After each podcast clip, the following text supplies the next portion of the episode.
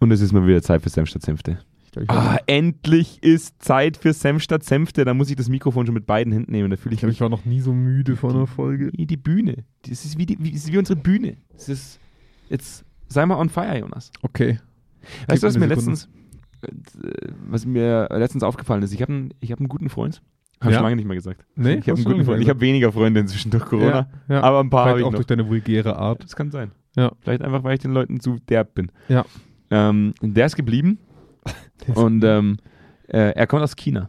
Mhm. Und, äh, oder für unsere äh, äh, eher hochdeutschen äh, Mithörer China. Und äh, er, er war letztens im Supermarkt und das war eigentlich ganz spannend, weil er hat Fleisch gekauft. Die Geschichte wird von Sekunde zu Sekunde, Sekunde spannender. Ich kann mich kaum. Das, Stuhl was man im Supermarkt halt so macht. Wow, Er ist da hingegangen, weil ich zur Fleischtheke krass. und Er äh, hat gesagt, ein Fleisch bitte. er hat dann fast, aber genauso läuft es wirklich. Er hat Ja. gesagt, ich hätte gern ein Fleisch. Ja. Ja. Und er kauft dann wirklich alles von, Ja. diesem, von diesem Tier. Ja. Die Leber, die Innereien, wirklich alles. Ja. Was, er so, was er so überhaupt gar nicht typisch deutsch ist. Wo er mir mal die Frage also gestellt hat. Kalbsleber ist bei uns schon. Ja, die Kalbsleber, ja. Ja. Aber was halt, was halt er dann so gefragt hat, war, warum esst eigentlich ihr immer nur die Filets? So, ihr esst immer nur dieses eine, dieses eine Stück Fleisch. Dabei hat man ja deutlich mehr Fleisch als zum Beispiel Leber. Leber Ja. ist viel wertvoller, das gibt es nicht so oft. Ja. Ja. Und das Verständnis fand ich irgendwie schön zu sagen, wenn ich Fleisch esse, dann esse ich alles vom Fleisch. Ich sehe alles.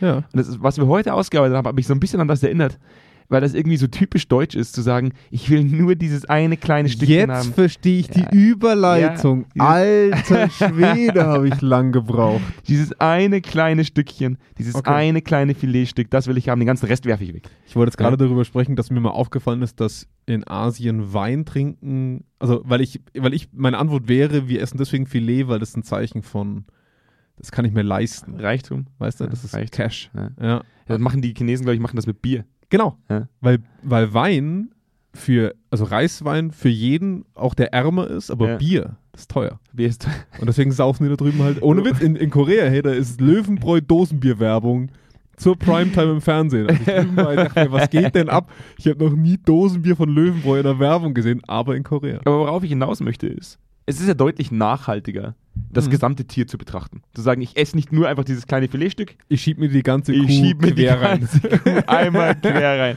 Das Ja. ganze Schwein hinterher. Eutersuppe, Ja. Alles bleibt im Schwein drin. Genau. Wir essen alles. Nachhaltiger ist es. Und warum diese Überleitung? Also, wohin will ich überleiten? Ja. Das, das muss ich ja kurz auflösen. Es, geht ja, heute- es ist ja keine Kochsendung. Ja. Schade Wir reden ja heute nicht drüber, wie geil es ist, einfach mal ein ganzes Schwein auf den Spieß zu hängen und einfach mal schön brutzeln zu Ja. lassen. Uns geht es ja wieder um Unternehmenskultur. Ja? Buh. Puh, wir bleiben beim Schwein, Andi, bleib beim Schwein. Ich dachte mir gerade, ist da nicht eine Wurst eigentlich die Lösung für alles? Weil du da ja alles reinfräst. Ja, das mag sein, ja. Eigentlich ist die Wurst das nachhaltig. nachhaltiges Produkt. Einfach so eine richtig schöne Fleischwurst, wo alles drin ist. Und was hat die Wurst mit Unternehmenskultur Gar zu tun? nichts. Wahnsinnig viel. Okay. Und ich werde es auflösen. Wir haben heute schon den perfekten Titel, haben wir jetzt gerade geklärt, Episode 85 von Senf statt Senf. Ich bin froh, dass du immer so spontan bist. Ja, Was hat die Wurst mit Unternehmenskultur zu tun? Ja. ja? sehr schön. Und in dem äh, Sinne freue ich mich jetzt gleich, wenn die Folge startet. Dann gehen wir erstmal in den Jingle. Geil. Ja, bis gleich. Ciao. Direkt aus dem Büro von Zweikern. Kerntalk. Senf statt Senfte. Mit Andreas Kerneder und Jonas Andelfinger. Die frechen Jungs, die kein Blatt vor den Mund nehmen. Und da sind wir zurück. Die Brühwurst. Die Brühwurst, Unternehmenskultur. Ja, das ist ja fast Aufschnitt. Es- Ich, ich, ich finde es immer wieder schön, welche Metaphern wir finden. Ja, was wir jetzt gleich kritisieren werden und was die Brühwurst so viel besser macht. Ja, das ist ja dieses. Schon lang keine Brühwurst. Ist, ist Wiener, sind Wiener Brühwürste? Das ist ja alles, Schon, eine, oder? alles eine Brühwurst, oder nicht? Nee, nee, Grillwürste nicht. bin jetzt kein Metzgermeister, muss ich sagen. Nürnberger sind keine Brühwürste. Wurst. Wurst. In Wurst ist alles Krass. drin. Ja. Vor allem ah, das drin, was man eigentlich gar nicht drin haben will. Aber jetzt gehen wir von der Wurst weg. Okay. Worauf ich. ich Na gut, schade. Ich habe ein bisschen Hunger, muss ich sagen, Ich deswegen auch. würde ich gerne bei der Wurst bleiben. Aber es geht um Unternehmenskultur. Und ich hatte letztens ähm, ein Gespräch mit dem größeren Konzern ähm, zum Standest Thema. du vorm Gebäude? stand davor. Ja. Ich habe mit dem Gebäude Hallo. gesprochen. Ähm, und habe äh, habe ich mit dem Thema ähm, Arbeitssicherheitskultur beschäftigt. Ja. Und das war ganz interessant, weil, weil das Thema Arbeitssicherheitskultur, wie das Wort schon sagt, ähm, Kultur kommt da drin vor. Hast du gut erkannt? Ein, ein, Hast du hab gut ich, erkannt? da war ich schnell, Experte? habe ich Ja. bemerkt. Ja. Ist ein wesentlicher Teil der übergeordneten Unternehmenskultur. Klar. Was mir aber kommuniziert wurde, war, Herr Kerneder, es ist schön, dass Sie sich äh, allgemein so sehr viele Gedanken machen über dieses Thema Unternehmenskultur. Wir Mhm. wollen aber nur Arbeitssicherheitskultur entwickeln. Und ähm, ich musste mich zusammenreißen, mir nicht mit der Hand auf die Stirn zu klopfen, so, äh, Mhm. ja, weil ich eigentlich immer das Gleiche sage. Du, du, du kannst nicht Arbeitssicherheitskultur entwickeln, ohne das übergeordnete unternehmenskulturelle Thema anzufassen. Das ist nicht möglich. Ja, Warum denn? weil Warum denn du nicht? so viele, nochmal unter Arbeitssicherheitskultur, nochmal so viele subkulturelle Themen hast, Mhm. die Arbeitssicherheitskultur beeinflussen, die aber gleichzeitig auch natürlich im übergeordneten unternehmenskulturellen Setting anzusiedeln sind. Zum Ja. Beispiel wie Kommunikation, Ja. Feedbackkultur, Fehlerkultur, Ja. Führungskultur, Führungskompetenzen der Belegschaft, ähm, die alle im Endeffekt in das übergeordnete Thema mit einfließen. Und, und da, da, da gibt es halt, da sehe ich halt schon das erste wesentliche Problem, was wir letztens auch immer wieder im Vertrieb mal für uns reflektiert haben, ähm, in Gesprächen mit potenziellen Kunden. Ähm, und wir haben denen versprochen, dass sie heute im Podcast vorkommen, auch gestern. Ja. Mit einer fantastischen Agentur. Hallo. Hallo. ähm, die, die auch mal reinhören wollten oder auch schon reingehört haben in unserem Podcast. Nee, also ähm, was uns aufgefallen ist, dass Leute sehr gerne dieses Filetstück in einzelner Form betrachten. Also zum Beispiel wir wollen Feedback, äh, bei uns die Feedback-Kultur verbessern oder wir wollen Arbeitssicherheitskultur verbessern. Und dass aber all das stark zum Beispiel verheiratet ist mit Strukturen des Empowerments, des Engagements, ähm, also kann ich, soll ich, darf ich, ne? so in diese Richtung. Äh, auch schon mal ein kleiner Hinweis zu unserem anderen Podcast, äh, wo wir das behandeln werden, aber das ist ein anderes Thema. Ähm, wo wir bemerkt haben oder immer wieder bemerken, dass Leute oder das Unternehmen gar nicht verstehen, dass wenn ich ein kulturelles Thema selektiv beeinflussen möchte, Filetiert praktisch betrachtet. richtig, sehr schön, Um, Ähm, um zur Wurst zurückzukommen. Richtig, muss ich so viele Strukturen schon freischaufeln, dass ich theoretisch jedes andere kulturelle Thema damit bearbeiten kann. Das heißt, das erste Thema, was ich anstoßen möchte, ist am aufwendigsten, weil ich so viele Parallelprozesse äh, etablieren muss, die es mir ermöglichen, dieses eine Thema zu bearbeiten. Ein Beispiel, weil, weil wir gerade bei Arbeitssicherheitskultur waren. Du hattest ja die gleiche Grafik mal rausgesucht, wie ich, die, die ich jetzt gerade hier vor mir habe. Mhm. Die können wir auch mal in die Shownotes hängen. Die stammt nicht von uns, aber es ist im Prinzip die, die ganz klassische Dupont-Bradley-Kurve. Ne? Ich vergesse mal, wie man den Dupont ausspricht, aber ich glaube, das ist einigermaßen richtig. Also, wir fangen an in einer kulturellen Entwicklung ähm, mit sehr starkem reaktiven Verhalten innerhalb des Unternehmens. Es passiert viel. Und deswegen müssen wir ständig, das hast du auch häufiger, Brände löschen Mhm. ne, Mhm. dieses Thema im Vertrieb.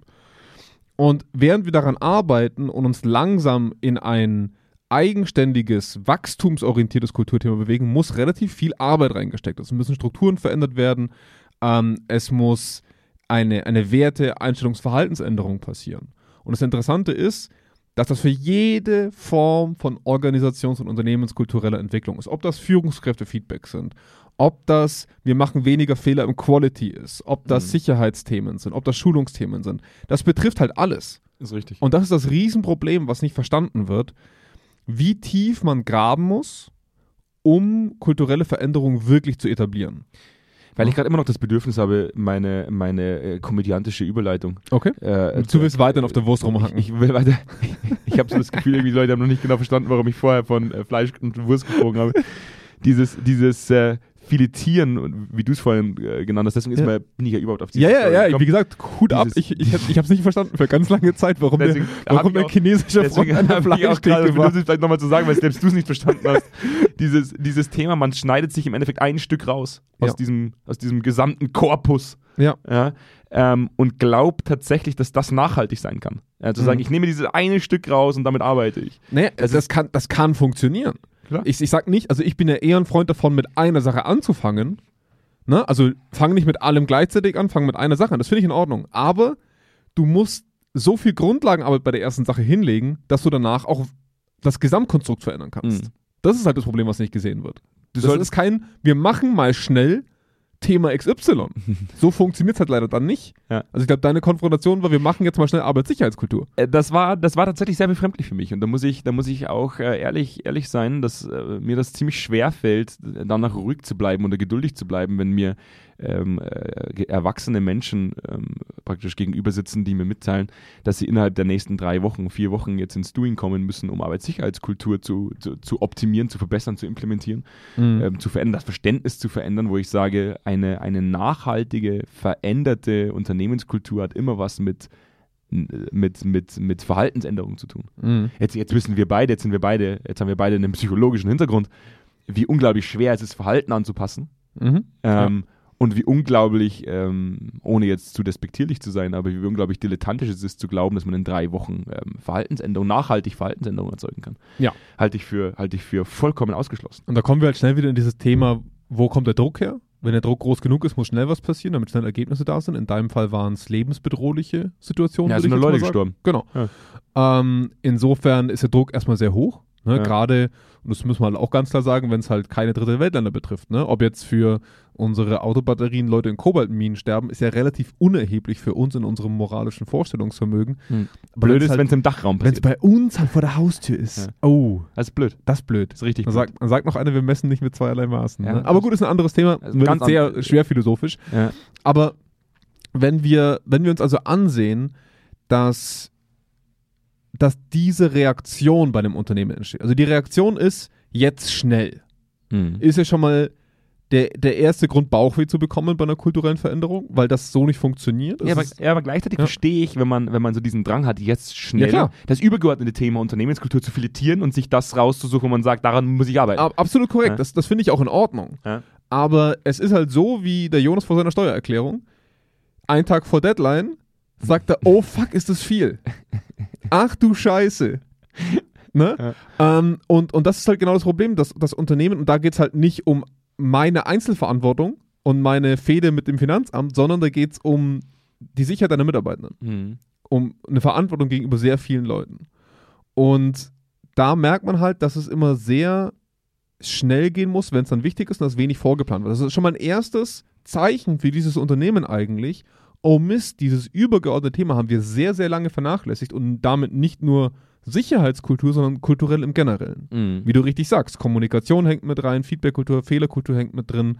Wir haben offensichtlich ein sehr reaktives System aktuell. Hm. Also wir machen dann etwas, wenn der Baum brennt. Und in diesem Fall heißt, äh, ohne Euphemismen zu sprechen, zwei Tote. Ja, ist richtig. Ne? Und das ist halt eine heftige, heftige Situation, die in jedem Unternehmen, die sich noch nicht mit Unternehmenskultur im, im strukturellen Thema beschäftigt haben, also wirklich tiefgehend strukturell beschäftigt haben. Klar, bei einer Agentur stirbt nicht unbedingt jemand. Äh, gut, das, das sei dahingestellt, aber vielleicht gehen zwei Projekte flöten. Hm. Vielleicht springt ein großer Kunde ab. Vielleicht Mhm. springen nur zehn kleine Kunden ab. Aber es ist ein Vorwarnzeichen dafür, dass etwas verpennt wurde. Im größeren Stil. Stil. Stil. Stil. Wie kriegt man das gelöst? Ja, es ist so schön, immer in, in Hindsight zu sprechen, ne? also in Rückschaufehlern zu sprechen. Nee, Früher so- anfangen ist das eine. Früher, genau, also bleiben Ja. wir mal bei früher anfangen. Ja. ja so dieses Thema ähm, immer wieder, immer wieder Brände löschen in der kulturellen Entwicklung. Das Ja. ist für mich eigentlich schon fast der nächste Teil. Zum einen, glaube ich, sollte man anfangen damit, dass man Unternehmenskultur als, als, als großes Ganzes versteht. Mhm. Nicht nur immer zu sagen, hey, wir machen da einen Teil, also um das schon mal aufzulösen, sondern wirklich eine ganze Wurst draus zu machen und zu sagen, hey, das ist die Wurst Unternehmenskultur. Mhm. Ja? Wir fangen jetzt nicht an, einzelne Stücke herauszufiletieren aus dem, aus dem, aus dem ganzen Stück Fleisch Mhm. und äh, arbeiten nur in diesem Thema, auch wenn es ressourcenschonender ist. Und auch es manchmal, wie du vorhin gesagt hast, auch besser wäre, erst dann nur mit diesem Thema zu beginnen, Genau. es aber trotzdem im übergeordneten Setting als unternehmenskulturellen Fakt zu verstehen. Richtig, also ich finde es voll und ganz in Ordnung, dass man mit einem Thema als Aufhänger beginnt, dass man aber die Grundlagenarbeit für alle anderen Themen bereits umsetzt damit, damit ein Verständnis dafür auch herrscht und damit jetzt nicht immer, wenn das nächste heiße Thema halt kommt, man wieder von vorne anfangen muss. Es muss ja perspektivisch bereits vorgeleistet werden.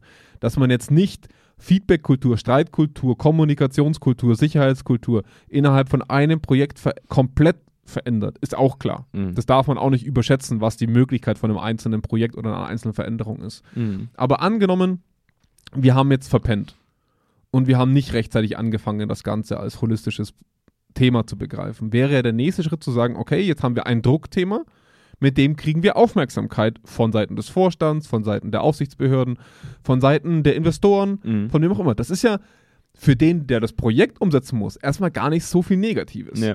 Er hat nämlich damit eine sehr hohe Aufmerksamkeit, die er normalerweise nicht bekommen würde, weil es nicht brennt. Mhm. Ne? Also erstmal was Nettes. Problem für ihn oder sie ist halt, es muss schnell gehen. Mhm. Das ist der Nachteil. Ähm, und da kommen wir, glaube ich, schnell in eine Situation, dass der Projektbeauftragte sich nicht traut, radikal zu sein in der Sprache auch zu denen, die ihn drücken. Also zu sagen, mache ich gern. Wenn ihr das aber wollt, brauchen wir. Punkt 1, Punkt 2, Punkt 3, Punkt 4. Und Super. zwar komplett umgesetzt. Dann mache ich das. Super befremdlich, weil äh, meistens ja wir dann die Partei sind, die sagt, es ist, funktioniert so nicht. Es Mhm. ist einfach nicht möglich. Wir können nicht in dieser Zeit ähm, es nachhaltig umsetzen. Wir werden diese Verhaltensänderung nicht erzeugen können. Wir Ja. müssen erstmal für uns identifizieren, was sehen wir als maßgebliche äh, Faktoren, die und die Arbeitssicherheitskultur zum Beispiel bedingen. Ja, können. was sind die sind die Rahmen? Strukturen? Genau, richtig. Genau. Also den Rahmen müssen wir verstehen, Ja. um diesen Rahmen Ja. dann zu verändern. Mhm. Und die, Problem die Problematik, die ich sehe, ist, dass wir trotz dieser unglaublich desaströsen Nachhaltigkeitsquote in Veränderungsprozessen, die wir seit 40 Jahren haben, die wir auch schon zigmal äh, Mhm. angesprochen haben, die ich aber nochmal wiederhole, 20 Prozent, ähm, die Leute immer noch glauben, jetzt wird es anders. Mhm. Jetzt, jetzt können wir es ja, genauso jetzt muss ja. Jetzt muss ja. Jetzt muss ja. Mhm. Jetzt können wir es genauso kacke machen wie vorher auch. Ja. Wir nehmen uns ein kleines Stück raus, filetieren es, praktisch separieren es von dem Mhm. übergeordneten Kulturthema und fangen mal an im, im Doing. Ja? Was aber ohne diesen Rahmen gar nicht funktionieren kann. Und dann Mhm. passiert wieder die gleiche Kacke. Du hast eine unglaublich geringe Man- und Girl-Power im Unternehmen, wenn es um HR-Entwicklungsbereiche geht. Man und Girl. Man and Woman Power. Bei uns arbeiten nur Mädels und Männer. Wie sagt man da? ja, Woman Power. Woman, Woman Power sagt man nicht Girl Power. Keine Ahnung. Man sagt Girl Power. Boy und Girl Power. Boy, bleiben wir bei Boys and Girls. Ja, Boys Ja. and Girls. Äh, Boys hey Girls. Hey Girls and Ja. Boys. Ähm, du bringst mich immer so durch diesen Faden. Ja, durch ja, den ja. Faden Kein verlegt. Problem, mach ich- mach ich meistens- gern. Das ist ja meistens, heute bin ich ein bisschen frischer. Ich kann mich dran erinnern. Ich bin Okay. nicht ganz so wie ein Sieb heute. Dass wenn wir relativ kleine Entwicklungsbereiche haben, Mhm. ähm, die keine, ich sag mal jetzt ganz blöd in Anführungszeichen, Frühwarnsysteme haben innerhalb dieses Rahmens. Ja. Ja.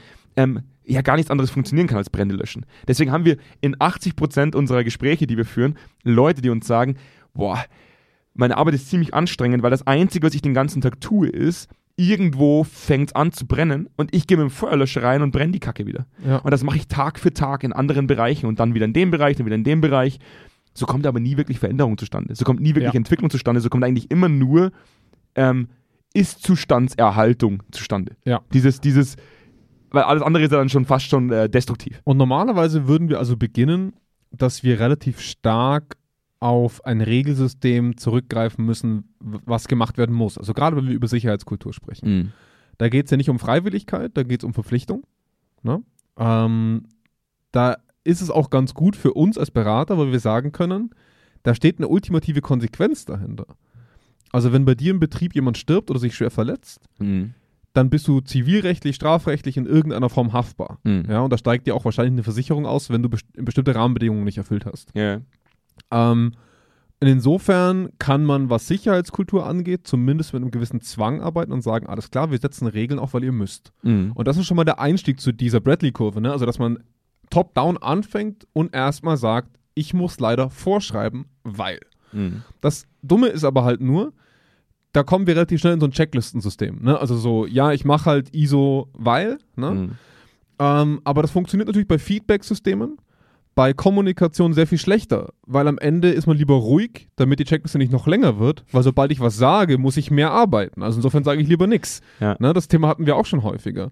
Und das ist eben dieser schwere Übergang zwischen einem System, das eine gewisse Form der Abhängigkeit zu einem Muss- oder Soll-Prozess verursacht. Ne? Also ich bin abhängig, wenn die Checkliste sagt jetzt, dann ist jetzt für mich Mhm. aber ich selber als Person habe keine Verantwortlichkeit darüber, dass ich für mich sage, ich will, dass das gemacht wird, damit Y passiert. Mhm. Und das ist eben dieser Transfer, der, der für uns dann schwierig ist, weil wir natürlich sagen, wir können jetzt sehr schnell strukturieren, die verpflichtend aufsetzen. Regeln ist, ne? Keine Ahnung, äh, gutes Beispiel, was du mir bringst, ist, wir, wir spannen ein Netz Mhm. äh, vor unsere Chipfabrik, damit die, die sich umbringen wollen, Im äh, Netz im Netz landen. werden. So, Ja. ist eine gute Voraussetzung, die wir sofort umsetzen können. Die Frage ist ja aber viel eher, was für Be Bedingungsfaktoren haben wir? Und die dauern natürlich länger zu überprüfen. Die dauern viel länger zu identifizieren, was davon kann Vorschrift werden und was davon kann im, im Sinne eines Empowerings verstanden werden von Leuten. Weißt du, was ich den Leuten jetzt dann langsam eher mal unterstelle, diesen ganzen großen Unternehmen? Hm. Also jetzt, mal, jetzt sind wir uns mal ehrlich. Wenn, wenn sieben Leute aus dem Fenster hüpfen, weil die Mhm.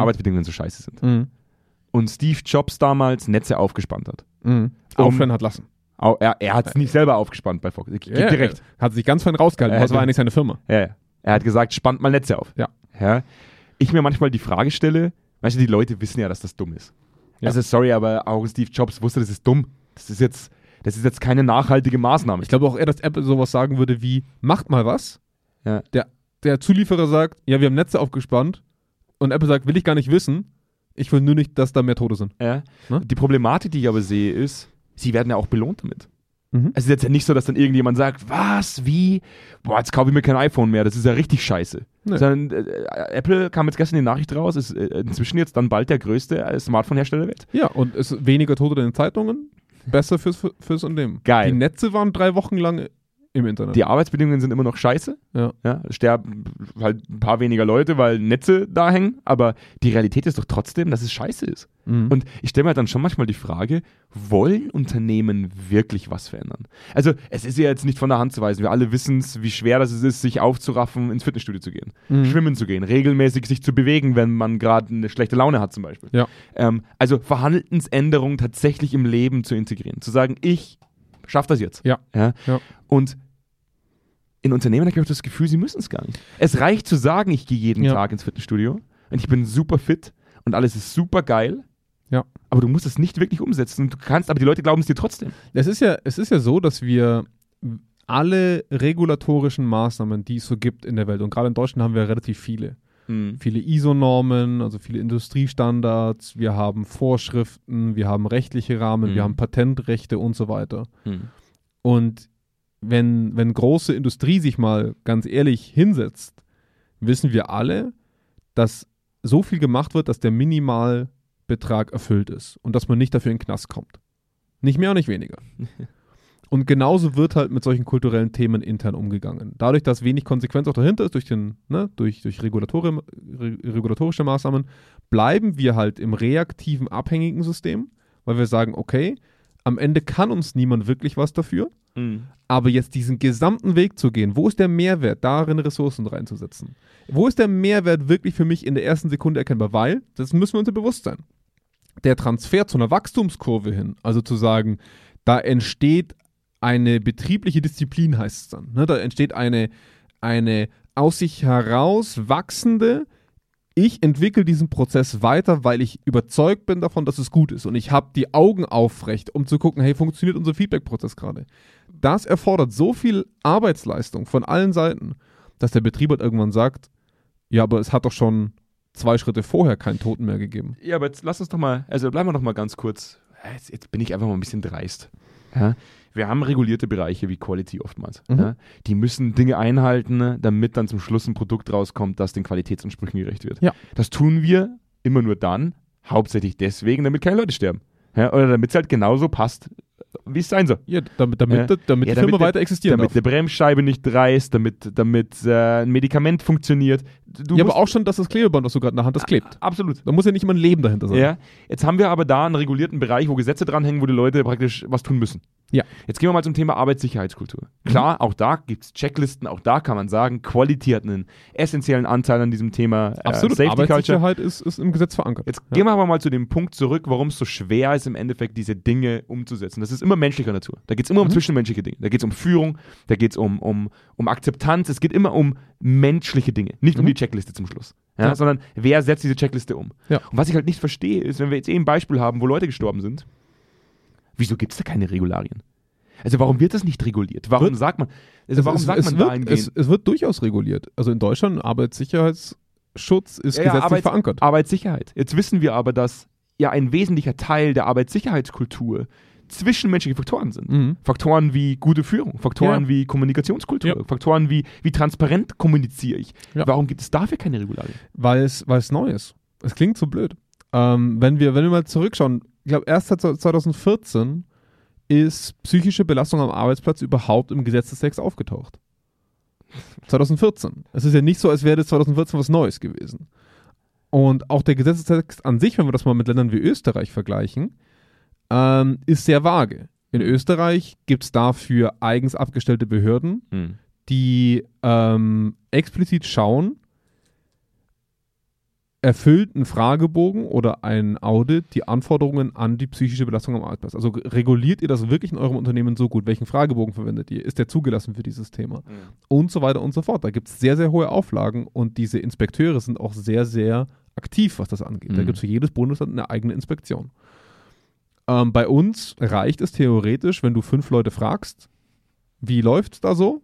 Dann machst du dann ein kurzes Audit dazu und dann ist das erledigt. Das Mhm. meine ich mit Mindestanforderungen. Ähm, und das Problem ist halt auch immer, wenn wir diese Kurve angucken, der Gesetzgeber kommt nie über den reaktiven Part hinaus. Der kommt nie über das Top-Down-Steuern hinaus, weil er bürokratisch ist. Er sagt, das musst du machen. Ja. Äh, Der Gesetzgeber und die regulatorischen Behörden sind nie an dem Punkt zu sagen, sie erzeugen eine Wert, einen Wertetransfer. Das können sie gar nicht. Das ist auch gar nicht ihre Aufgabe. Mhm. Und da kommen wir halt genau an, an, an, an die Kante. Der, der Gesetzgeber wird ganz klar reguliert haben, was mit den zwei Toten passiert. Also wer zivilrechtliche Ansprüche hat, wer Haft, äh, strafrechtliche Ansprüche vielleicht sogar hat, ob der Staat die hat. Ähm, aber am Ende ist es nicht der Job von Regulatoren zu sagen, ihr müsst wollen. Mhm. Ihr müsst wollen, dass das passiert. Das kann uns keiner vorschreiben. Und da kommen Unternehmen halt immer an die Kante, wo sie sagen, will ich diesen Weg jetzt wirklich gehen oder reicht es mir vorzuschreiben? Mhm. Und ich glaube, dass ganz, ganz viele Unternehmen an dem Punkt stehen bleiben zu sagen, ich schreibe das vor, wofür ich in den Knast gehen könnte und alles andere steuere ich so weit ich halt Bock habe. Das ist so, das ist so dämlich, weil man ganz, das ist so, als würdest du, mir fällt jetzt keine wirklich gute Metapher an, das ist so, als würdest du auf den Haarplatz gehen, unten laufen, praktisch 400 Meter Laufbahn, Mhm. und jemand sagt zu dir, wenn du wirklich Bock hast, Mhm. dann reichen zweimal 400 Meter, dass du richtig fit wirst. Und das machst du alle drei Tage. Mhm. Ähm, wenn du nicht so viel Bock hast, dann musst du 80, 80 Bahnen laufen, 80 Runden laufen. Mhm. Und der Effekt ist deutlich geringer. Und ich denke mal manchmal, worauf ich hinaus will, ist, der Aufwand. Aber erst in zwei Jahren. aber, erstens, aber der Aufwand ist so viel höher. Immer wieder mit dem Feuerlöscher reinzugehen, immer wieder Brände zu löschen. Du hast einen so viel höheren Aufwand, den Ist-Zustand zu erhalten und hast nicht mal einen Fortschritt Ja. und bist den ganzen Tag frustriert, als dass du versuchst, über Tracking-Systeme frühzeitig zu erkennen, wo Rahmenfaktoren praktisch nicht so laufen, wie wir sie eigentlich Ja. bräuchten, um Entwicklung vorantreiben zu können, was deutlich weniger Aufwand bedeuten würde. Und, und, und da kommen wir, glaube ich, an den Punkt, dass viele Unternehmen dir jetzt zustimmen würden. Sagt ja kein Unternehmen an der Stelle, nee, will ich nicht. Mhm. Ich glaube, das Ding, was, was viele Unternehmen halt aus der steinzeitlichen Betrachtung halt heraus haben, ist, ja, wir machen ja Mitarbeiterbefragungen. ähm, wir gucken ja regelmäßig nach. Ähm, oder zum Beispiel, wir haben es oft versucht, aber nicht geschafft. Also ich glaube, dass beides zutrifft auf viele Unternehmen. Mhm. Also, dass sie ab einem gewissen Punkt aufgegeben haben und die verantwortliche Person zum Beispiel nicht mehr da ist und dieses Thema nie wieder jemand aufgenommen hat und es einfach oft versucht wurde, aber sie sich genau bewusst darüber sind, dass es bis dato nicht geändert wurde. Man schiebt das vor sich her wie eine Steuererklärung, die schon vier Jahre drüber ist. Mhm. Und die, die andere Nummer ist halt, wir machen ja bereits, ist ja ein häufiges Kommentar, was wir bekommen. Also wir machen ja bereits viel zu einem bestimmten Thema. Mhm. Ähm, weil bis die Person dann nun mal, keine Ahnung, von einem Stahlbalken erschlagen wird, haben wir keinen Beweis dafür, also wir beide, dass es nicht so ist. Mhm. Und da muss man ganz ehrlich sagen, Feedbackkultur, Kommunikationskultur, Informationskultur ist etwas, was extrem schwer beweisbar oder ablehnbar ist. Also wir, wir, wir kommen, ab welchem Punkt, ab welcher Skala würden wir denn sagen, das ist gut oder schlecht? Ab welchem validierten Konstrukt würden wir denn sagen, ihr seid ähm, für eure Sicherheitskultur nicht ausreichend vorbereitet? Das Mhm. ist ja nirgendwo aufgeführt. Das ist ja nirgendwo, wie du richtig sagst, auch reguliert oder definiert. Ab wann ist es denn gut oder schlecht? Ja. Und das gibt halt Unternehmen einen sehr großen Freiraum zu sagen, wir fühlen uns wohl damit. Oder, oh, jetzt müssen wir dringend was machen. Aber sie wissen ja nicht mal, bis zu welchem Maß. Selbst für die, selbst für die, Also- aber selbst für die größten Unternehmen dieser Welt gilt ja dann eigentlich immer nur, wir gehen den Weg des geringsten Widerstandes. Ja, absolut. So funktioniert unsere Marktwirtschaft. Bin ich fest davon überzeugt. Ähm, wenn ist frustrierend. es ist, es ist durchaus frustrierend und ich glaube, so geht es auch vielen Qualitätsmitarbeitenden, ich glaube, so geht es auch vielen Leuten in HR, auch vielen engagierten Führungskräften, ist, für die ist das frustrierend. Deswegen suchen so viele aus unserem auch näheren beruflichen Bekanntenkreis, sage ich mal, häufiger mal einen neuen Job, weil sie sagen, bei mir trifft nämlich genau das zu. Und ich suche mir jetzt etwas mit, mit Leuten, die da wirklich Bock drauf haben und auch konsequent damit umgehen wollen. Und ich glaube, das ist das Thema, was wir viel, viel seltener sehen.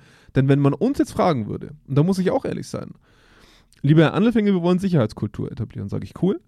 Und dann würde mich einer fragen, wie viel Feedbackkultur brauchen wir, damit das gewährleistet ist? Wie viel Gramm, wie viel Kilo, wie viel Meter, wie viel, welches Maß? Müsste ich genauso sagen, keine Ahnung, müssen wir uns bei Ihnen angucken. Ja, weil da ist es halt dann, da ist es halt dann nicht ganz wie eine Wurst. Ja? Ja. Bei einer Wurst kannst du sagen, 30% Fleischanteil, Richtig. so viel Fett, ja, Richtig. machst noch ein bisschen Wasser dazu Ja. und dann ist fertig. Weil wir müssen im Prinzip ganz ehrlich sagen, wir etablieren den Prozess, wir evaluieren den Prozess der Feedback-Kultur. Und wenn wir den etabliert haben und nach einem Jahr stirbt jemanden aufgrund fehlendem Feedbacks, können wir nur vorhersagen, wie schlecht oder gut stand es darum. Es gibt im Endeffekt ja nur Feedback oder kein Feedback. Es gibt kein wirkliches Maß in meinen Augen an, Schon. an Feedback-Kultur. Schon, finde ich schon, aber es gibt, es gibt kein definiertes Maß. Also natürlich kannst du sagen, sie ist gut oder schlecht, sie ist sehr ausgeprägt, sie ist weniger ausgeprägt, sie ist sehr regelmäßig, sie ist wenig regelmäßig, Ja, das sie stimmt. ist sehr kritisch oder nicht kritisch. Da hast du recht. Aber das sind halt alles Maß und Kategorien, die, die aktuell eher willkürlich sind. Das stimmt. Worauf Ja. ich hinaus wollte, ist, wenn du einen Bereich hast, der einfach Feedback gibt, dann gibt er Feedback. Dann, dann, Mhm. dann glaube ich, braucht es auch kein Maß mehr, um zu sagen, das ist jetzt das Maß, das es braucht, um nachhaltig Veränderungen praktisch Mhm. äh, vorantreiben zu können, sondern dann existiert Feedback. Ist, in meinen Augen existiert es oder es existiert nicht. Ja? Ähm, oder es existiert defizitär ja? und Mhm. man muss daran arbeiten, dass es äh, zielgerichteter funktioniert. Aber in den meisten Unternehmen, die wir sehen oder die, die wir auch kennengelernt haben, ähm, ist es ja eher so, dass man es dass man's eigentlich gar nicht wirklich im Fokus hat oder dass es gar nicht wirklich so stark gelebt wird. Also für mich, für Ja. mich sind das wirklich ganz graduelle Abgrenz, also Abstufungen, weil ich würde behaupten, jedes größere Unternehmen hat es, Mhm. damit ist es existent. Mhm. Aber zu welchem Maß wird es gemacht, in welcher Regelmäßigkeit, wie heftig wird da wirklich diskutiert und wie heftig wird da wirklich viel. Anhand das sind- welcher Rahmenbedingungen. wird's Genau, also das- das ist halt- Das ist richtig. Weil, weil wir könnten ja sagen, Feedback-Kultur existiert, weil die treffen sich jedes Jahr zu Weihnachten eine Stunde auf den Glühwein und sagen, was alles scheiße läuft. Klar. Dann würde Feedback-Kultur erstmal existieren. Ja. Ne? Aber halt in einem Maß, wo wir sagen, damit wird wahrscheinlich kein Toter verhindert. Lässt, Ja. Die Maßnahmenableitung ist dann wahrscheinlich eher schwierig. Genau. Und, Ja. und, ich, und das ist halt genau der Punkt, wo ich sage, ähm, habe ich ja auch häufig genug gemerkt in Unternehmen, Mhm. Dass man, und das, das trifft nicht auf jeden zu, gar nicht, aber wir können natürlich auch immer nur von den Negativbeispielen berichten, die wir halt so gekannt haben, weil es ist langweilig, wenn wir sagen, was alles geil läuft. Ist auch so. Ähm, Wir heißen Senf statt Senfte. ja, richtig. ähm, und was mir halt aufgefallen ist, wir haben einen Prozess etabliert, wo man merkt, okay, cool, damit ist kulturelle Entwicklung angestoßen. Mhm. Was machen wir jetzt? Und was ich häufig erlebe ist, ja, ist doch cool, lass doch so weitermachen. Wo ich sage, Leute, nee, jetzt sind wir an dem Punkt, mal zu gucken, okay, was müssen wir dafür noch weiter verändern, damit wir den nächsten Schritt machen können. Mhm. Und das machen viele nicht. Weil der Auftrag an das Projektteam das ist, bring das zum Laufen. Ja. Und wenn du es zum Laufen gebracht hast, bist du geil. Mhm. Es geht nicht darum zu sagen, wem muss ich als nächstes auf die Füße steigen. Es geht darum, du hast deinen Job erledigt, hast du gut gemacht, hier hast du den Orden, mach weiter so. Da, da hört die Verantwortlichkeit auf. Und das, das, das ist das, was, glaube ich, mich in meinem Ideal oft frustriert, weil ich mir denke, wir sind so kurz davor oft. So kurz davor, dass es wirklich gut sein könnte. Mhm. Und wir hören auf, weil unser Auftrag zu denken, also ne, aus Sicht der Mitarbeiter, an dieser Stelle beendet ist, wo ich sage, nee, Leute, Weißt du, was wir jetzt Meter weiter. weißt, du, was wir jetzt dann tun? Hm, Eine Wurst essen. eine Wurst Ich essen. habe irgendwie Bock auf eine Wurst. Ich irgendwie nicht. ich habe so viel jetzt an eine Kuh in der Reihen gedacht, dass ich nicht so viel Lust habe. Für alle da draußen, denkt immer an eine Wurst. Unternehmenskultur ist wie eine Wurst. Aber halt dann auch nicht. Für mich bleibt Unternehmenskultur wie eine Wurst. Man sollte sie wie eine Wurst betrachten. Es ist alles drin, was nicht reingehört und was reingehört. Ja, Ja, das ist schön. eigentlich alles drin, was man nicht haben will und auch ein bisschen was drin, was man haben will, aber das gesamte Potpourri aus allem. Ja. deswegen ist Unternehmenskultur ab heute für mich wie eine Wurst. Das hast du gesagt. Ähm, du, du bist der Titelgeber dieser Folge. Okay, alles klar, cool. Lass uns das Thema mal zumachen. Influencer. Du bist ein Influ Du bist mein größter Influencer. Ja? Geil. Ich lasse mich eigentlich nur durch dich influenzen. Ja. Ohne dich kann ich gar nicht mehr, Jonas. Geil. Ja. Ähm, lass uns zumachen. Das Thema. Es gibt auch, glaube ich, gar nicht mehr so viel hinzuzufügen. Du schickst mir den Link von, dem, von dieser Kurve. Ja. Das werde ich in die Shownotes packen. Ähm, ich würde mich wahnsinnig freuen, wenn ihr, den, wenn ihr den Podcast abonniert. Ich sage das jetzt ganz salopp und ganz gerade raus, so ganz emotionslos, affektlos fast schon. Ja. Vielleicht sogar einen Tacken genervt. Nee, eigentlich nicht genervt. Geduldig. Manchmal auch ungeduldig. Abonniert einfach. Drückt da drauf. sagen, das wirst du fast schon, das wirst du fast schon. Ambivalent bin ich heute. Ja, Aber bei einem, wo ich mir sicher bin, Adjektivschleuder. drückt auf den Abonnierbutton. ja, es ist egal, in welcher App ihr das macht. Drückt auf den Abonnierbutton und gebt uns ein paar Sterne in den Apps, wo es Sterne gibt. Ja. Ja. Äh, vielleicht mehr als ein paar. Fünf. Eine Million. Wenn es fünf gibt, dann Ach so. fünf. Wenn es Ja. zehn gibt, dann zehn. Wenn weniger, dann einfach nicht. Genau. Dann lasst es weg. Dann, dann hau, geh doch einfach. Einfach nur positiv bewerten. Wir Alles wollen negativ. keine kritische Kultur. Nein. Wir wollen kein. Wir, wir, Feedback-Kultur. Fehlerkultur. Das ist, wir bereichern uns nur gegenseitig. Genau. Ja. Aus, von außen nehmen wir nicht an. Nee, das ist Ja. total egal. Das ist total Ja. egal. Schirmen wir uns ab. Also nur positives Feedback bitte. Wenn ihr mal äh, ein paar coole fachliche Artikel lesen wollt, dann geht auf media.zweikern.com. Da gibt es wirklich inzwischen einige Blogartikel. Und auf äh, meetup.com slash Zweikern habe ich jetzt auch eine neue Insel-Session eingestellt. Das heißt, für alle, die noch Bock haben, kamen auch schon zwei neue dazu. Für alle, die äh, Lust haben, mal mit mir, ähm, hauptsächlich erstmal mit mir, weil Jonas keine Zeit dafür hat. Jonas ist zu wichtig. Ich habe auch keinen Ja. Bock. Ihr müsst mit dem Ich habe halt auch Pöbel, echt, ich habe halt auch echt keinen Bock. ja, ihr müsst mit dem Pöbel, ihr müsst mit dem Pöbel, mit mir zurechtkommen Ja. ähm, in dieser Live-Session. Außer ihr fordert Jonas. Ihr könnt das ruhig mal machen. Dann stelle ich euch eine eigene Session mit Jonas rein, äh, wo ich dann nicht dabei bin. Das heißt, ich gebe euch den Freiraum. Dann kriegt ihr Jonas. ja? Und in dem Sinne wünsche ich euch heute noch einen ganz, ganz schönen Tag. Ebenso. Und ich freue mich auf die nächste Folge. Jo, Macht's bis dann. gut. Bis dann. Ciao, ciao.